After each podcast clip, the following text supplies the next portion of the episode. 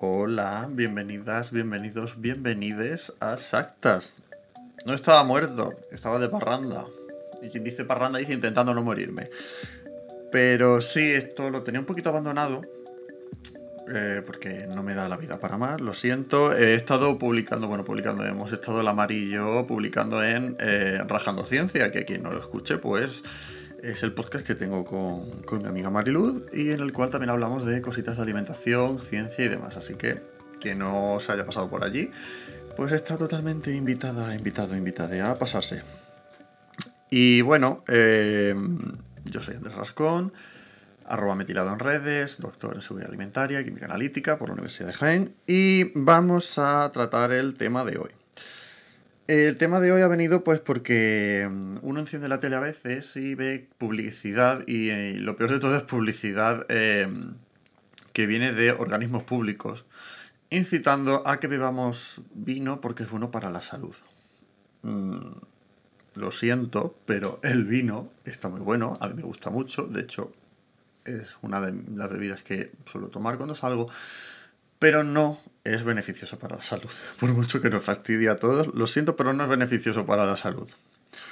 Entonces, pues, he estado mirando un poco por internet y por revistas de ámbito, algunas incluso supuestamente científico, y voy a decir supuestamente porque obviamente no lo son, aunque parezcan que sí, porque son revistas para grandes masas, pero eh, que han dejado un poquito atrás la ciencia para centrarse en eh, págame que yo te publico lo que quieras. Entonces, pues es algo muy común y muy recurrente el tema de efectos beneficiosos de una copita de vino al día. Eh, esta afirmación es una mentira como una casa de grande, básicamente porque el vino tiene alcohol. Normalmente un 15% de alcohol en volumen. Esto nos quiere decir que por cada 100 mililitros, 15 van a ser de alcohol. Por simple resultado de la fermentación de los azúcares de la uva en, en la barrica. Normalmente encima nos echamos más de 100 mililitros en una copa, así que mejor no hagamos números de cuánto alcohol ingerimos con cada copita de vino.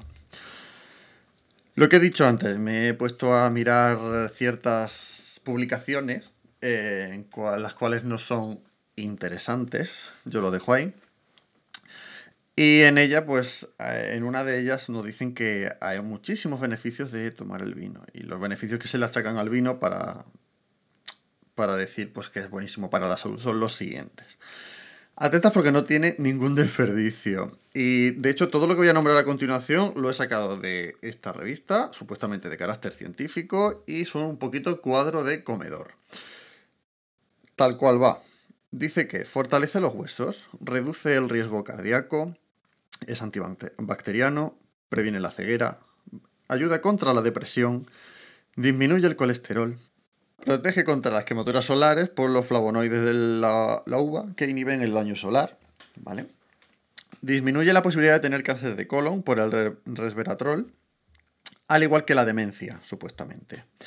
Rico en minerales, retrasa el envejecimiento y previene el cáncer de pecho porque aumenta los niveles de testosterona. En el mismo artículo te dice que el alcohol aumenta el riesgo de cáncer. Achacan esto a los químicos en la piel y las semillas de las uvas rojas. Eh, no sé. A lo mejor estáis entrando en contradicción porque sabéis perfectamente que es mejor comerse una uva. Pero bueno, ahora lo vamos a ver. Es que, mmm, socorro, todo lo achacan a beneficios de compuestos que están en el hueso o en la piel de la uva. ¿Por qué? Porque el vino ya tal. No sé. a ver, a lo mejor sería más recomendable pues tomarse una uva que te quitas ese que te quitas de en medio ese pequeño inconveniente que viene siendo el alcohol. Porque mmm, por muy por poco beneficio que te pueda dar algo que tenga en el, en el vino, eh, siempre vas a tener la presencia de alcohol, lo cual lo, lo anula todo, por así decirlo. Además, hay que decir también que los beneficios que otorgamos a alimentos hay que siempre cogerlos con pinzas. Con esto quiero decir que por mucho que te infles a uvas, sus propiedades beneficiosas van a tener un impacto muy limitado en tu salud. ¿Te van a ayudar? Un poquito. Pero lo mejor es tener siempre una dieta lo más variada posible para tener todos los nutrientes y necesidades cubiertas. Vamos, que por mucho que te infles un alimento, el compuesto no va a coger, va a ir a tu ojo y va a curarte o a protegerte contra algo. Eh, todo se reparte por el organismo y lo dicho, lo recomendable es tener una dieta variada que siempre te va a ayudar a, tener todas las necesidades cubiertas y ya tu organismo pues, se encarga de, repartirlo, porque es como tomar un medicamento. El medicamento no sabe que te duele el pie. El medicamento se reparte por todo el organismo y ya pues actúa, ¿vale? Pues esto sería algo más, más o menos igual. Entonces, después de leer esta sarta de, de, locuras que se le atribuyen al vino, porque es maravilloso, buenísimo y todo lo que tú quieras, vamos a ver qué efectos tiene el alcohol a corto y medio plazo en, en nuestro organismo. Os recuerdo que estamos hablando de que el alcohol está presente en alrededor de un 15% en volumen en el vino, es decir, por cada 100 mililitros, 15 son alcohol. Eh, todo lo que voy a decir a continuación ha salido de PubMed, que es eh, un repositorio de artículos científicos mm, totalmente accesible por todos y si cualquier duda me lo podéis pedir, que yo os lo paso. ¿Vale?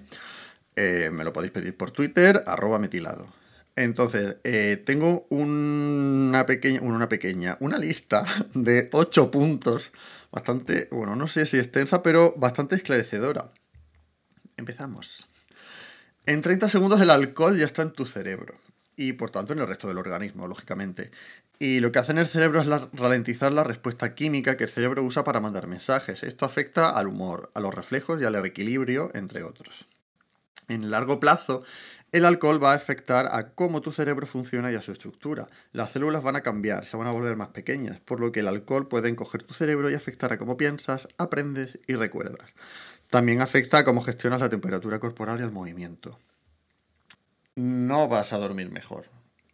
Eh, cuando bebes puedes estar más adormilado y caer dormido más rápido, pero no quiere decir que duermas mejor. El organismo procesa todo el alcohol mientras estás durmiendo y no entra en fase REM, que es lo necesario para tener un descanso real.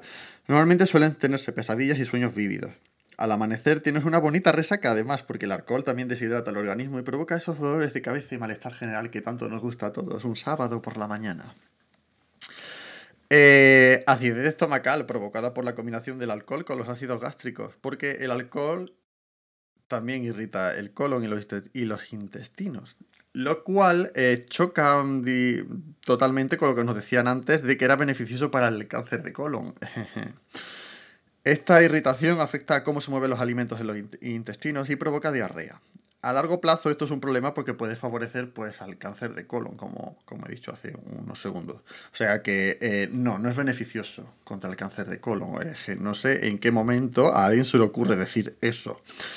Eh, vas más al baño a orinar y esto es porque el cerebro desactiva una hormona que hace que los riñones generen más orina de la necesaria. Vas más al baño y te deshidratas, de hecho.